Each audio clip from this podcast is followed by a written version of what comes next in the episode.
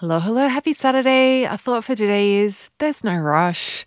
There's no rush. I challenge myself all the time, particularly at dinner time. I sit down and I'm like, find myself like wanting to go quickly. And I'm like, no, there's no rush. Like, I can take my time here and I'll be, I want to take my time. I want to enjoy this. I don't want to like shovel it all in and then have a stomach ache afterwards. So just, yeah, remember to take your time and remind yourself, yeah, there's no rush and put your cutlery down and tune in with the conversation if you're eating with people and just take time to luxuriate and give yourself that gift of like that break in your day where you're having a having a meal and you're or you're having a snack and you're enjoying it and letting it be like a pleasurable experience. Okay, have a beautiful Saturday. Remembering there's no rush.